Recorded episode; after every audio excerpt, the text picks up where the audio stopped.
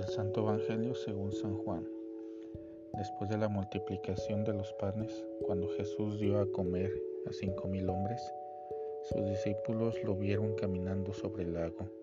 Al día siguiente, la multitud que estaba a la otra orilla del lago se dio cuenta de que allí no había más que una sola barca y de que Jesús no se había embarcado con sus discípulos, sino que estos habían partido solos. En eso llegaron otras barcas desde Tiberiades al lugar donde la multitud había comido el pan. Cuando la gente vio que ni Jesús ni sus discípulos estaban allí, se embarcaron y fueron a Cafarnaúm para buscar a Jesús. Al encontrarlo en la otra orilla del lago le preguntaron, Maestro, ¿cuándo llegaste acá?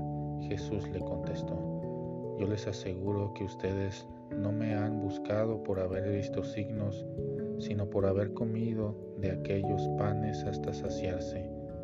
No trabajen por ese alimento que se acaba, sino por alimento que dura para la vida eterna y que les dará el Hijo del Hombre, porque a éste el Padre Dios lo ha marcado con su sello. Ellos le dijeron, ¿qué debemos hacer para realizar las obras de Dios?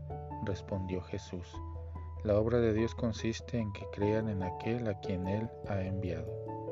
Palabra del Señor.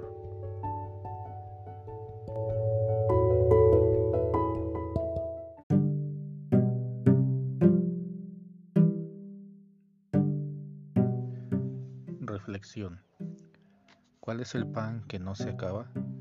Después de beneficiarse con la multiplicación de los panes, que más bien debería llamarse el signo de compartir los panes, la gente no ve la profundidad del signo, solo se queda en la superficie.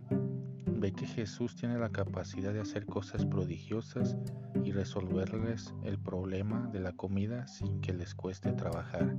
Por eso lo buscan. Ante esto el maestro los cuestiona, señalándoles que deben trabajar por el alimento que dura para la vida eterna.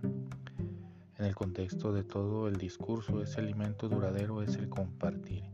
Si compartimos, todos podrán comer y hasta sobrará se habían recogido doce canastos de sobras. Eso no depende solo de un líder, sino que exige el compromiso de todos para seguir pan en forma definitiva, no solo un momento. Como la gente todavía no entiende, pregunta, ¿qué debemos hacer para realizar las obras de Dios? Pensaban todavía en términos de ritos, purificaciones y preceptos como un comercio de nosotros que nosotros hacemos a algo y a Dios y que Dios nos paga.